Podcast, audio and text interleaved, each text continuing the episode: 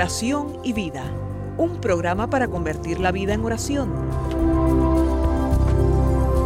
Hay un dicho entre nosotros que dice así, dime cómo rezas y te diré cómo vives. Dime cómo vives y te diré cómo rezas.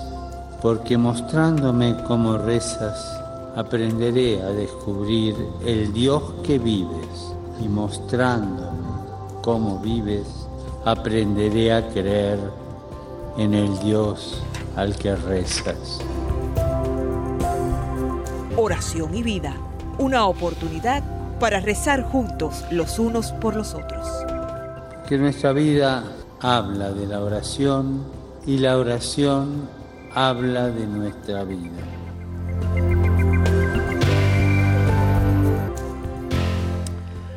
Ven Espíritu Santo, llena los corazones de tus fieles y enciende en ellos el fuego de tu amor. Envía Señor tu Espíritu Creador y renueva la faz de la tierra. Oh Dios, que has iluminado los corazones de tus hijos con la luz del Espíritu Santo, haznos dóciles a sus inspiraciones para gustar siempre el bien y gozar de su consuelo. Por Jesucristo nuestro Señor. Amén.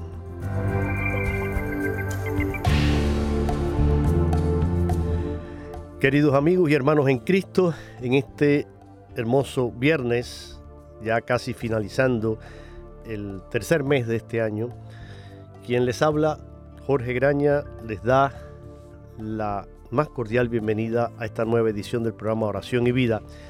Hoy acompañado por el querido padre Roberto Mena, un sacerdote que pues para ustedes ya, los que son fieles oyentes de este programa, no necesita presentación. El padre forma parte ya por muchos años de esta gran familia de Radio Católica Mundial, pero como siempre hay personas nuevas, pues les recuerdo que el padre Roberto Mena es un sacerdote guatemalteco que reside aquí en los Estados Unidos, está en estos momentos concretamente en el estado de California.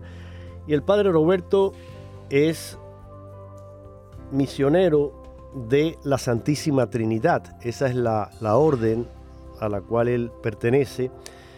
Pero además de ser misionero de la Santísima Trinidad, de la cual él, de esa comunidad, él es eh, director de comunicaciones, es también misionero de la misericordia, porque fue escogido entre el grupo de sacerdotes que el Papa Francisco seleccionó para que fueran sus enviados, sus ministros de la misericordia durante ese año de la misericordia que todos vivimos. Algunos ya después no han continuado, pero otros, como el Padre Roberto, siguen todavía ejerciendo este hermoso ministerio de llevar la misericordia de Dios a todos. Y por supuesto de manera especialísima lo hace a través de el sacramento de la reconciliación. Pero con el Padre Roberto iniciamos ya hace bastante tiempo una serie de programas todos relacionados de alguna manera con la Eucaristía, todos los temas tienen que ver con este sacramento. ¿Por qué?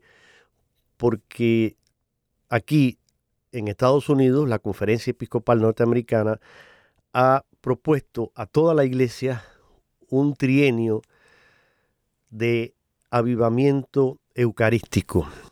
Son tres años con etapas diferentes dentro de cada uno de ellos, en los que nuestros obispos están invitando a todos los fieles cristianos católicos a profundizar y reflexionar sobre la grandeza de este sacramento, a redescubrir ese regalo de amor que nos dejó Jesús con su presencia real en las especies del pan y del vino. Y después de haber visto varias etapas en este caminar, en los que fuimos viendo pensamiento de los santos acerca de este sacramento, el catecismo, todo lo que el catecismo va mencionando sobre el sacramento. Hemos recorrido diferentes temas y ahora estamos enfrascados en un documento que precisamente escribió y propuso la Conferencia de Obispos Católicos de Estados Unidos, titulado El misterio de la Eucaristía en la vida de la Iglesia. Y hoy vamos a continuar, ya lo habíamos comenzado, y hoy vamos a continuar con un punto, un punto sumamente interesante sobre este sacramento en el cual ellos comentan acerca de la Eucaristía como una comida sacrificial. Vamos a continuar entonces reflexionando sobre este sacramento y sobre este documento. Padre Roberto, gracias una vez más por estar con nosotros. No he dado los teléfonos porque el programa es grabado y por eso no vamos a poder tener mm, una interacción con ustedes a través de la línea telefónica, pero recuerden, siempre el programa queda también en un formato de podcast que después pueden visitar ustedes en nuestra página. Van a ewtn.com, la página de radio, Incluso este programa Oración y Vida tiene su propia página y ahí pueden descargar todos los programas y está el contenido que lo pueden escuchar en cualquier momento que les sea a ustedes más conveniente. Padre Roberto, bienvenido. Gracias una vez más por estar aquí con nosotros. Pues muchas bendiciones y estamos todavía durante este tiempo cuaresmal Así que el tema de la Eucaristía es muy importante porque estamos preparándonos para la Pascua, precisamente donde la Eucaristía tiene un puesto central, sobre todo en la Semana Santa, donde el día jueves santo vamos a recordar precisamente esa comida sacrificial que hizo Jesucristo, ese banquete sagrado de la comunión en el cuerpo y sangre del Señor, que Jesús hizo precisamente antes de su pasión, muerte y resurrección. Entonces, este patrón fundamental se encuentra en la celebración judía de la Pascua precisamente, que implica tanto una comida como un sacrificio. La cena pascual, la que Jesús preparó también y mandó a sus discípulos a prepararla, se celebra como un recuerdo del éxodo. Y durante toda la cuaresma se recomienda tener como lectura espiritual el libro del éxodo. Porque en ese momento se le dijo a los israelitas que sacrificaran un cordero al Señor y que marcaran con la sangre los dinteles de sus casas para que el ángel de la muerte pasara por encima de sus casas y dejara indemnes a los israelitas. Esto pasó como una marca hacia el pueblo de Dios, ese pueblo escogido de Dios como su posesión especial. Entonces, la norma era que cada familia debía entonces comer el cordero con pan sin levadura, como un recordatorio de esa prisa con la que los israelitas tuvieron que prepararse para su salida de Egipto. Así es. Y con hierbas amargas, como recordando su liberación de la esclavitud. Entonces, en la última cena, Jesús se revela como el Cordero Pascual. Y pues en la Eucaristía lo decimos, he aquí el Cordero de Dios que quita el pecado del mundo. Pues este sacrificio trae la liberación de la esclavitud del pecado y cuya sangre marca a un nuevo pueblo perteneciente a Dios. Entonces todos los sacrificios del Antiguo Testamento prefiguran y encuentran su cumplimiento en el único y perfecto sacrificio de Jesús en la cruz. Entonces, esa obra salvífica de Jesucristo que ha llevado a su cumplimiento lo anunciado en la figura de la Pascua se representa ahora en la celebración de la Eucaristía, porque la Eucaristía actualiza ese único sacrificio de Cristo Salvador, que eso ya lo habíamos visto en el Catecismo de la Iglesia Católica en el número 1330. Exacto. Y también, ya que usted lo menciona en el catecismo, recordemos que en el 1362, e, ese punto también menciona el catecismo, la Eucaristía es el memorial de la Pascua de Cristo, la actualización y la ofrenda sacramental de su único sacrificio en la liturgia de la iglesia, que es su cuerpo. Aquí yo quisiera, padre, y vamos a detenernos un poquito, vamos a seguir con el documento, pero me gustaría para que entendiéramos también un poco esta dimensión sacrificial de la Eucaristía. Y podríamos tal vez, Padre Roberto, hacernos la pregunta, ¿en qué sentido la Santa Misa, la celebración de la Eucaristía, es un sacrificio? Y en el Catecismo de la Iglesia Católica, si buscan los numerales del 1362 al 1367, van a encontrarlo explicado. Resumiéndolo, podríamos decir, como dice el catecismo, que la Santa Misa es sacrificio en un sentido propio y singular respecto a los sacrificios rituales del Antiguo Testamento.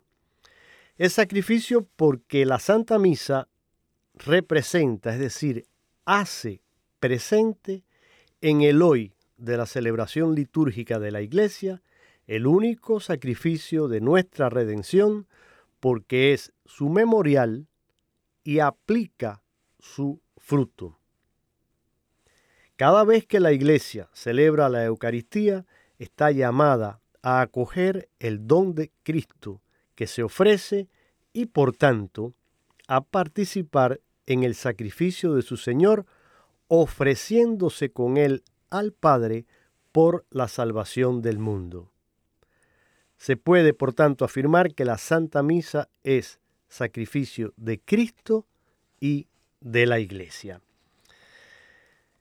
Pero si queremos también profundizar un poquito más, yo quiero, Padre, antes de que usted nos comente, también compartir un fragmento de una de las tantas catequesis hermosas que tuvo San Juan Pablo II acerca de la Eucaristía. En una de ellas, él comentaba acerca de la Eucaristía, sacrificio de alabanza. Y dice, eh, o decía, en aquel entonces, el Papa Juan Pablo II, en la Eucaristía se actualiza ante todo el sacrificio de Cristo. Jesús está realmente presente bajo las especies del pan y del vino, como él mismo nos asegura. Esto es mi cuerpo, esta es mi sangre. Pero el Cristo presente en la Eucaristía es el Cristo ya glorificado que el Viernes Santo se ofreció a sí mismo en la cruz. Es lo que subrayan las palabras que pronunció sobre el cáliz del vino. Esta es mi sangre de la alianza derramada por muchos. Si se analizan estas palabras a la luz de la Biblia, afloran dos referencias significativas. La primera es la expresión sangre derramada, que como atestigua el lenguaje bíblico, es sinónimo de muerte violenta. Y la segunda consiste en la precisión por muchos, que alude a los destinatarios de esa sangre derramada.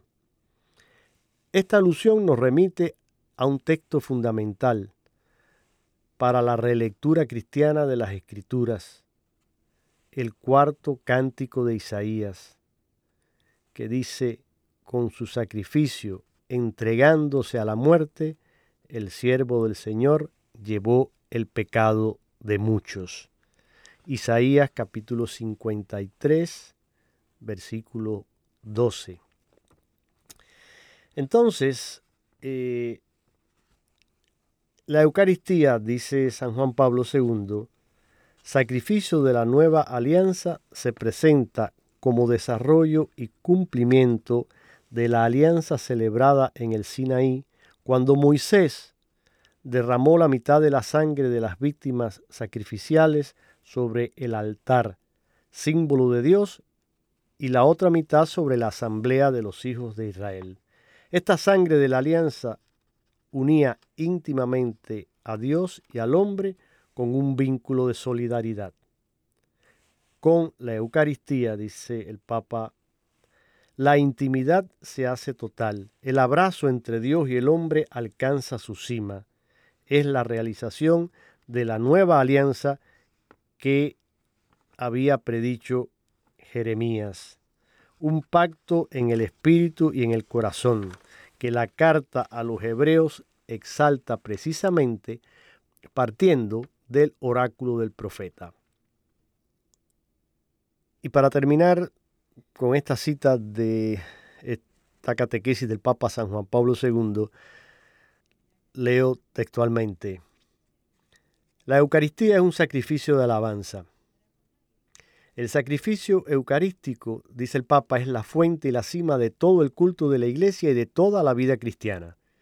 En este sacrificio de acción de gracias, de propiciación, los fieles participan con mayor plenitud cuando no sólo ofrecen al Padre con todo su corazón en unión con el sacerdote la sagrada víctima y en ella se ofrecen a sí mismos, sino que también reciben la misma víctima en el sacramento. Queridos hermanos, esto nos deja claro que no hay mayor ofrecimiento ni mayor alabanza que podamos hacer a Dios nuestro Padre que la celebración de la Eucaristía en la, en la cual le ofrecemos y nos ofrecemos junto con Cristo a Él. Y no solo eso, sino como dice el Papa, después también lo recibimos como alimento, como fuerza para continuar en nuestra vida. Sí, porque el sacerdote ofrece el sacrificio rememorando el sacrificio de Cristo en la cruz, muy importante porque la iglesia actualiza este sacrificio redentor de Cristo en cada Eucaristía. Y recordemos que el sacerdote es alter Christus, otro Cristo. Entonces, nosotros estamos representando a Jesús. Y al decir las palabras por Cristo, con Él y en Él, el mismo sacerdote se ofrece en la Eucaristía junto con esas palabras y bien lo decías tú, todo el pueblo de Dios como un pueblo de sacerdotes desde el bautismo ofrece también la Eucaristía al Señor. Así es, Padre Roberto. Y volviendo al documento de la Conferencia de Obispos Católicos de Estados Unidos, el misterio de la Eucaristía en la vida de la Iglesia, que lo pueden encontrar en el Internet si visitan la página, la página web de la Conferencia Episcopal, ahí está el documento. En el punto número 18 dice lo siguiente. Desde el principio, la Iglesia ha creído y celebrado según la enseñanza del mismo Jesús.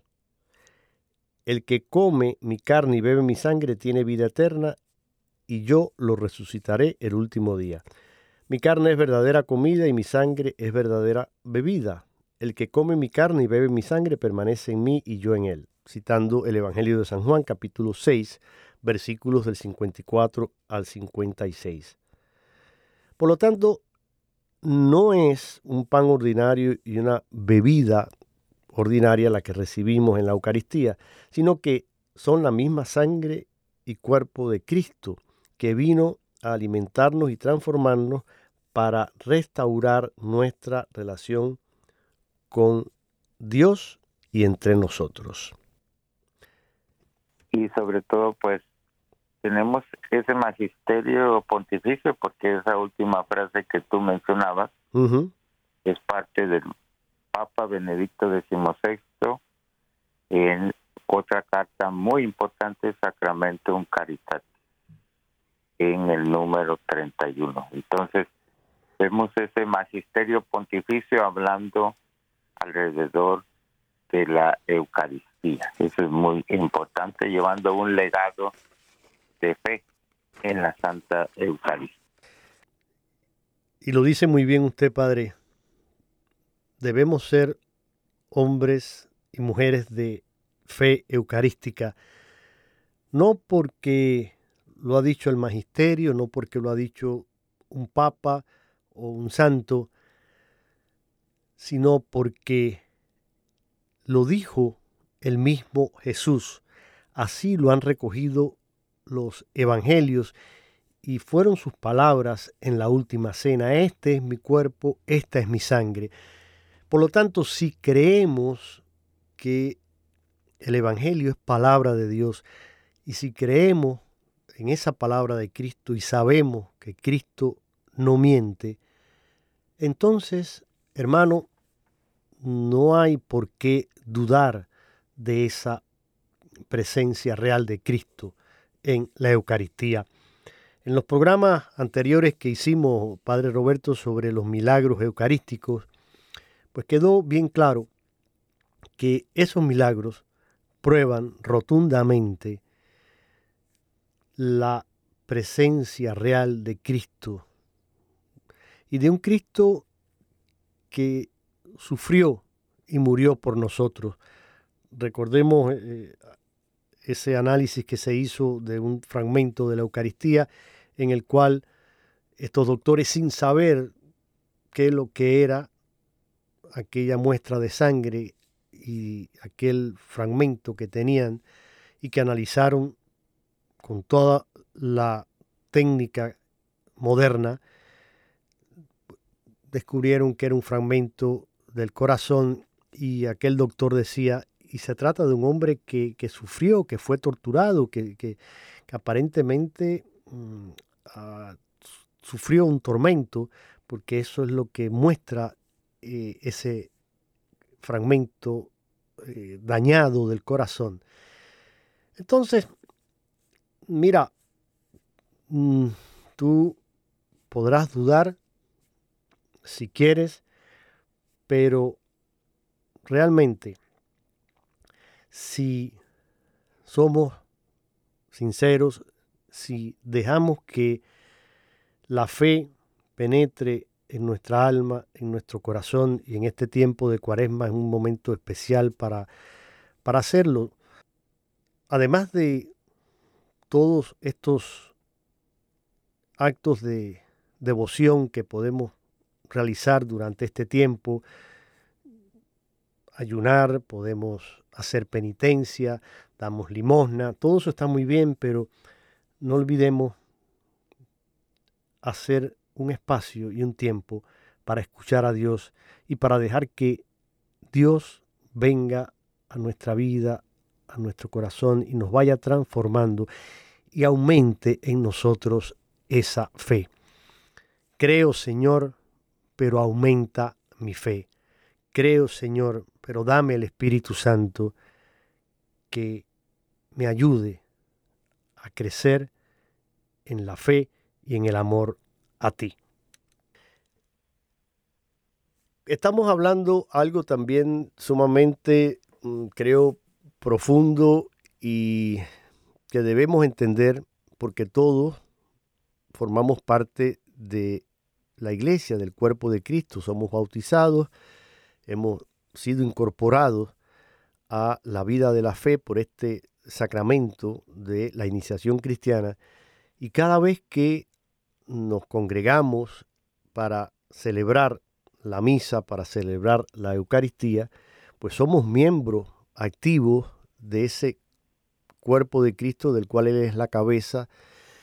Y por eso la Eucaristía es un sacrificio de Cristo, pero también de la iglesia, porque la misa se celebra en cada iglesia.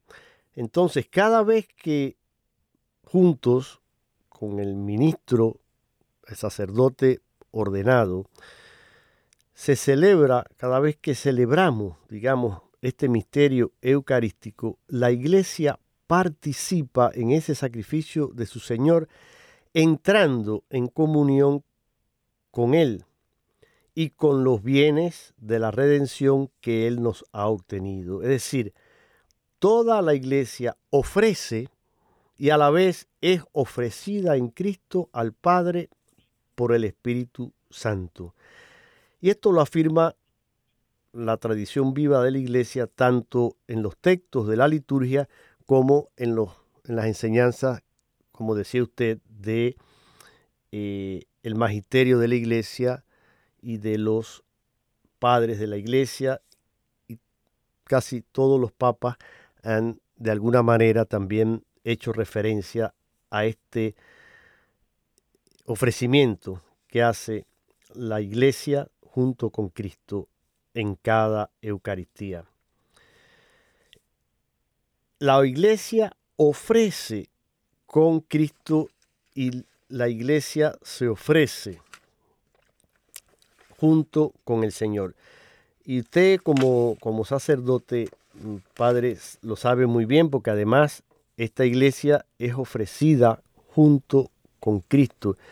Y la, la enseñanza de los padres es muy clara a este respecto. Y cito aquí, por ejemplo, a San Cipriano, que decía, la iglesia ofrecida está simbolizada en la oferta litúrgica de los dones del pan y del vino mezclados con unas gotas de agua como materia del sacrificio del altar.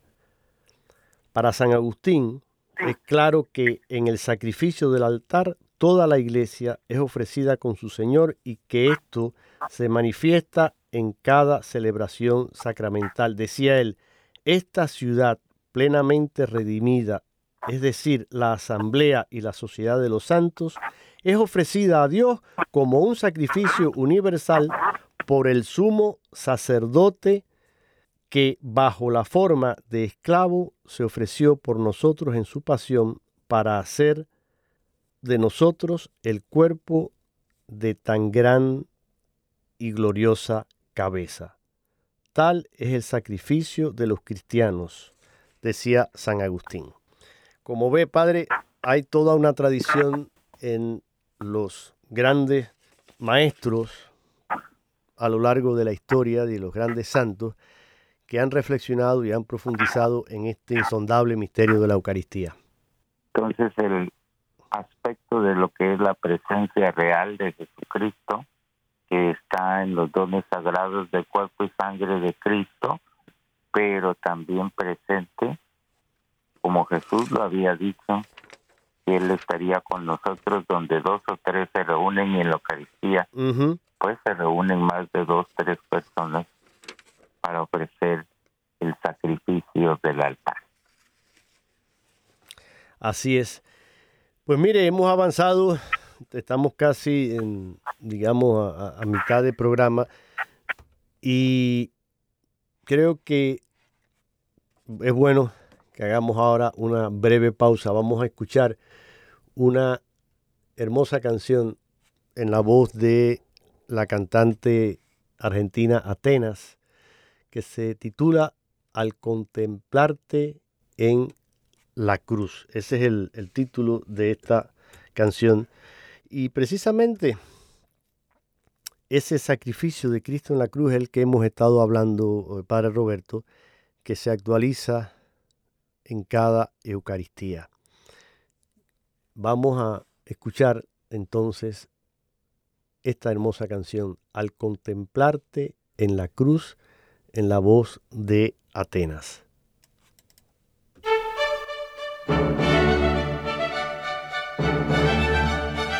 cantando, alabando, meditando. Porque el que canta, ora dos veces, decía San Agustín.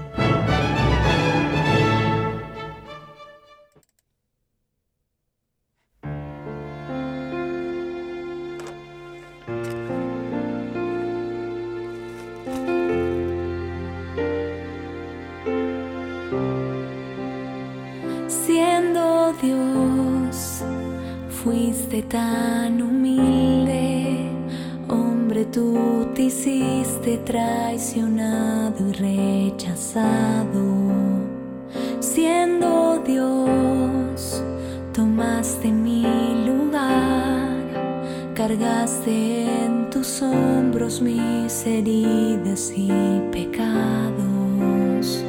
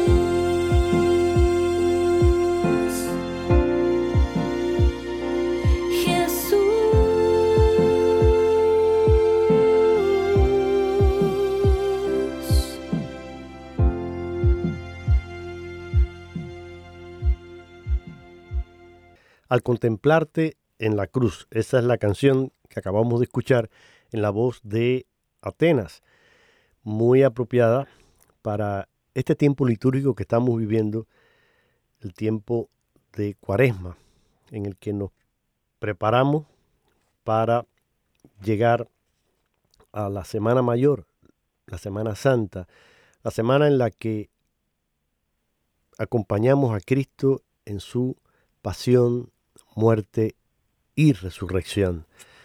Estamos en este programa Oración y Vida con el Padre Roberto Mena, sacerdote que es siervo misionero de la Santísima Trinidad y que nos acompaña mes a mes para compartir con nosotros todos estos temas que nos ayuden en nuestra formación espiritual integral. Sí, pues le damos gracias a Dios porque tenemos la Eucaristía.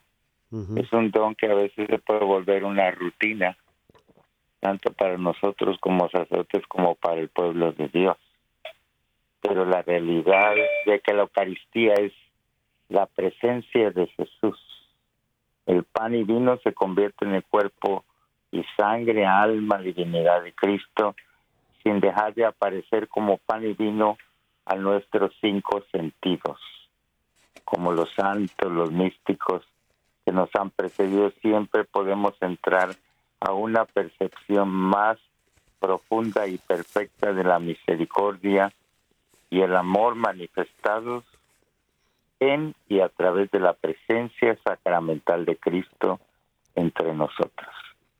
Entonces, aunque una cosa se ve en nuestros ojos corporales, otra realidad se percibe a través de los ojos de la fe. Y eso bien lo decía Santo Tomás en un himno eucarístico. Entonces es importante que la presencia real, verdadera, sustancial de Cristo en la Eucaristía la vivamos como una realidad más profunda de este sacramento. Esta conversión misteriosa es llamada por la Santa Iglesia de Dios propiamente transubstanciación, transubstanciación, que habla de la sustancia que sigue siendo la misma, aunque a nuestros ojos, ¿verdad? No miremos a Jesús, está el presente, se hace presente en la Eucaristía. Está presente de muchas maneras en la liturgia, como lo hemos dicho, en la misma comunidad, en la asamblea reunida, en el ministro que preside, en la palabra proclamada también. Pero la iglesia afirma también claramente que el modo de presencia de Cristo bajo las especies eucarísticas es singular. Como escribía San Pablo VI, tal presencia se hace real, no por exclusión, como si las otras no fueran reales, sino por antonomasia, porque es también corporal y sustancial, porque por ella ciertamente se hace presente Cristo, Dios y hombre, entero e íntegro. Entonces, en la representación sacramental de su sacrificio, Cristo no retiene nada, sino que se ofrece a sí mismo enteramente y totalmente. Entonces, el uso de la palabra sustancial para señalar esa presencia singular de Cristo en la Eucaristía pretende transmitir la totalidad del don que Él nos ofrece. Entonces, cuando se distribuye la Eucaristía y el ministro nos dice el cuerpo de Cristo, debemos mirarnos simplemente a lo que está visible delante de nuestros ojos, sino a lo que se ha convertido por las palabras de Cristo y el don del Espíritu Santo, el cuerpo de Cristo. Entonces la respuesta del comulgante cuando dice amén es una profesión de fe en esa presencia real de Cristo y nos refleja el íntimo encuentro personal con Cristo, con su don de sí mismo, que viene a través de la recepción de la Sagrada Comunión.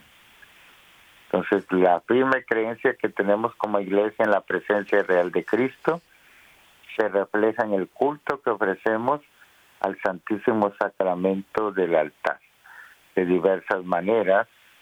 Entre ellas tenemos la exposición eucarística que se hace en muchas iglesias, normalmente los días jueves, pero en otras parroquias lo tienen como una adoración permanente.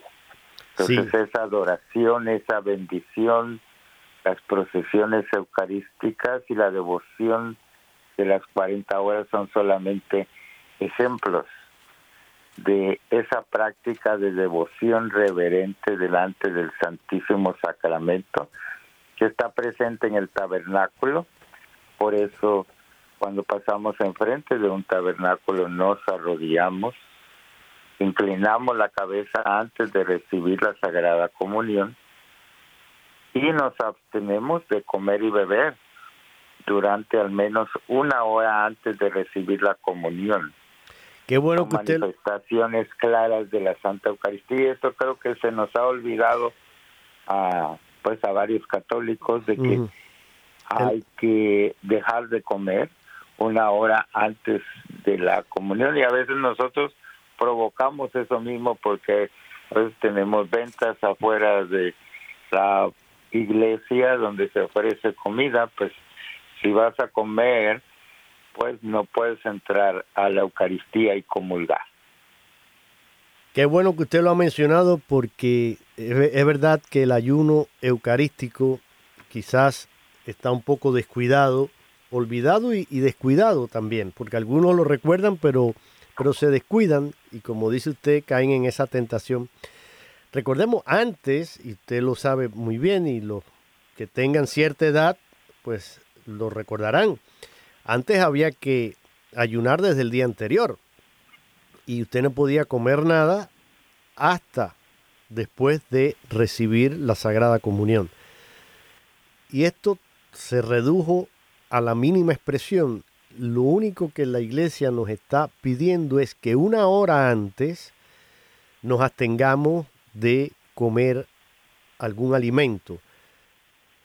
A no ser, hay la excepción de que eh, la persona mm, esté enferma y, por ejemplo, tenga que tomar algún medicamento que requiera que ese medicamento vaya acompañado de alguna comida.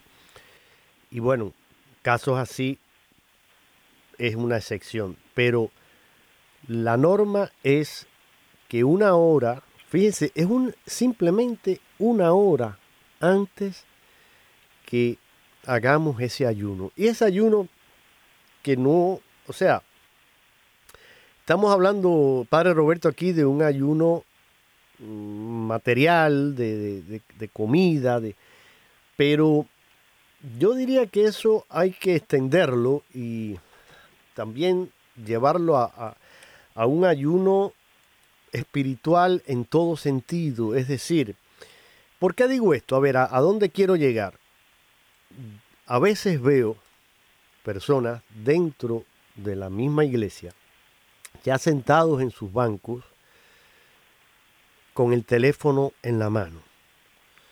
Eh, están mirando el teléfono o los veo mandando, qué sé yo, un texto, un mensaje, no sé, porque están tecleando y escribiendo en el teléfono, o también cogen el boletín parroquial, que normalmente está ahí en, alguna mesa a la entrada, lo cogen, entonces se sientan a leer. Y yo, a ver, no quiero juzgar a nadie, no, no es mi intención, yo no, no, mm, con esto no juzgo y solo Dios sabe.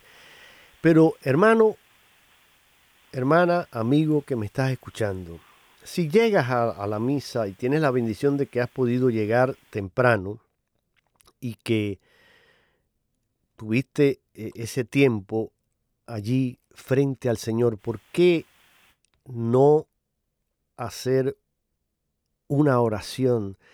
¿Por qué no preparar tu corazón y tu alma que, sean como ese altar. Ustedes han visto que cuando se hace la procesión de las ofrendas, el sacerdote con los acólitos bajan, reciben ese pan y ese vino que después son los que se van a consagrar y se van a convertir en el cuerpo y la sangre del Señor.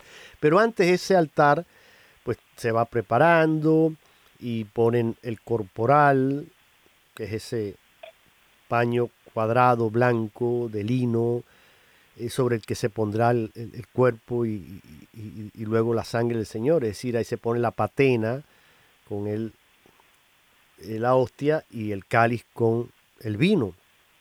Se, prepara el altar y el sacerdote se lava las manos. En cada uno de estos pasos el sacerdote dice una serie de oraciones privadas que son muy bonitas. Un día lo vamos a comentar aquí también con el padre Roberto.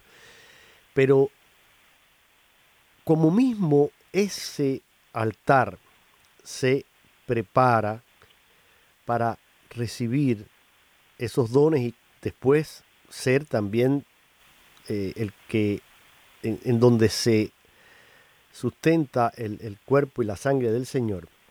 pues también prepara tu alma, tu corazón, que sea en ese altar en el que vas a recibir a Cristo. Y creo que por eso digo, este ayuno no es solo decir, bueno, no he comido nada, la misa es a las 10, a las 9 me tomé un café y ya no voy a comer ni a tomar más nada hasta después. Ok, eso está muy bien y es lo que manda la iglesia. Pero junto con eso, haz ayuno también de, de, de, tus distracciones, de, de tus preocupaciones, de tu pensamiento.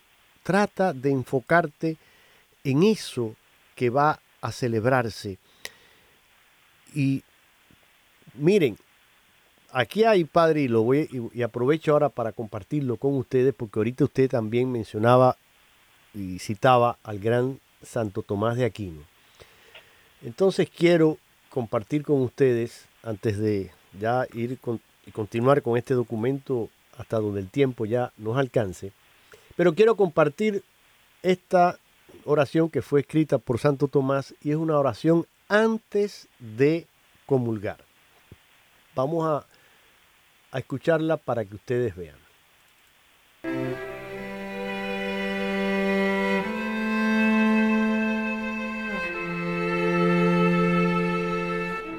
Oh Dios Todopoderoso y Eterno, he aquí que me acerco al sacramento de tu unigénito Hijo Jesucristo, nuestro Señor. Me acerco como un enfermo al médico de la vida, como un inmundo a la fuente de la misericordia, como un ciego a la luz de la claridad eterna, como pobre y necesitado, al Señor de los cielos y de la tierra. Imploro la abundancia de tu infinita generosidad para que te dignes curar mi enfermedad, lavar mi impureza, iluminar mi ceguera, remediar mi pobreza y vestir mi desnudez, para que me acerque a recibir el pan de los ángeles, al Rey de Reyes y Señor de Señores, con tanta reverencia y humildad, con tanta pureza y fe, con tal propósito e intención como conviene a la salud de mi alma. Te pido que me concedas recibir no solo el sacramento del cuerpo y de la sangre del Señor, sino la gracia y la virtud de ese sacramento. Oh bendito Dios, concédeme recibir el cuerpo de tu unigénito Hijo Jesucristo, Señor nuestro, nacido de la Virgen María, de tal modo que merezca ser incorporado a su cuerpo místico y contado entre tus miembros. Oh Padre amantísimo, concédeme contemplar eternamente a tu querido Hijo, a quien bajo el velo de la fe me dispongo a recibir ahora, que contigo vive y reina en la unidad del Espíritu Santo, por los siglos de los siglos. Amén.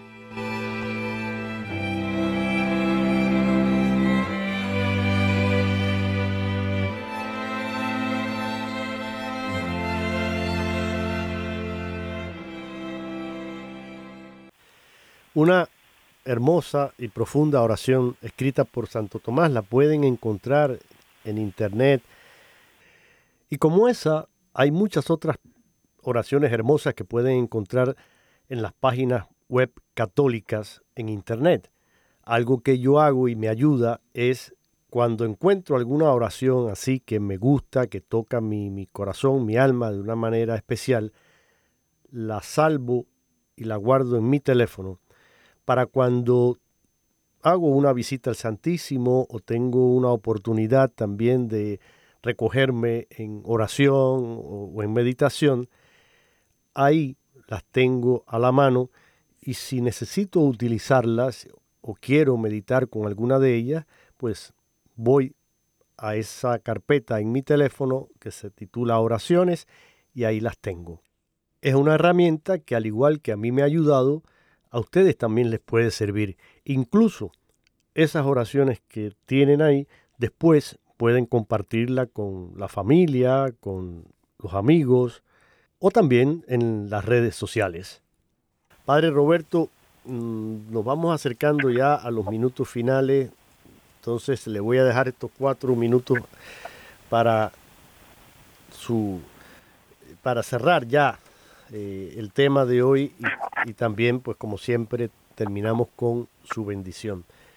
Sí, pues le damos gracias a Dios porque tenemos la Santa Eucaristía y por los santos eucarísticos y ahora quiero animarlos a ver una película católica que ya está en cartelera a partir de hoy viernes y se llama El cielo puede esperar y es acerca de un beato de nuestra iglesia muy reciente, Carlo Acutis, que tenía una gran devoción eucarística y él decía la Eucaristía es la autopista hacia el cielo, una de sus frases fundamentales. Sí, sí, sí, sí. Él oraba la Eucaristía, la adoraba y al mismo tiempo pues promovía que las personas se confesaran para estar preparados al sacramento de la Eucaristía. Tiene un mérito muy grande porque llegó a convertir a su madre y a su padre. En muchas ocasiones es lo contrario. Eso la mamá, el papá que están detrás de los hijos para que vayan a la Eucaristía. En ese caso es al contrario. Es el hijo el que encaminó de nuevo a la Eucaristía a sus dos padres. Entonces, qué Mm. importante es la vida de los santos y un jovencito que murió a los 15 años de edad y que también promovía los milagros eucarísticos y hacía exposiciones que siguen permanentes en varias partes del mundo y están en el internet. Por eso lo dijo el Papa Francisco cuando lo beatificó, que él lo considera uno de los patrones de lo que es las redes sociales y el internet. Entonces, un joven muy normal, pero que tenía la Eucaristía como centro de su vida y por eso eso lo llevaba a servir a los pobres, a atender a los homeless en varias partes de Italia que al momento de su beatificación estaban ahí presentes. Entonces la Eucaristía también tiene una dimensión de caridad y social, como también lo decía el Papa Benedicto en ese documento donde habla de la caridad. Entonces, los animo a que busquen la sala que les quede más cerca Sí. para ir a ver esa película. Yo tuve la bendición ya de ver una premier y se la recomiendo plenamente. El cielo no puede esperar. Su estreno este viernes, hoy 17. Así que qué mejor que aprender de el propio Carlos Acuti este amor a la Eucaristía, el que decía, mientras más Eucaristía recibamos, más seremos como Jesús, de modo que en la tierra tendremos un anticipo del cielo. Al estar ante el Cristo Eucarístico, nos hacemos santos. Vayamos este fin de semana en familia a ver esta hermosa película y pidamos la intercesión del beato Carlo Acutis, que nos contagiemos con su celo apostólico, con su amor a Cristo en la Eucaristía. Gracias a todos por su amable sintonía y ahora le pedimos al Padre Roberto que nos regale su bendición para terminar el programa en el día de hoy. Si Dios quiere, los esperamos aquí el próximo viernes. La bendición del Dios misericordioso, Padre, Hijo, Espíritu Santo, descienda sobre nosotros, permanezca para siempre. Amén. Amén. Gracias a todos y nos encontramos, si Dios lo permite, el próximo viernes.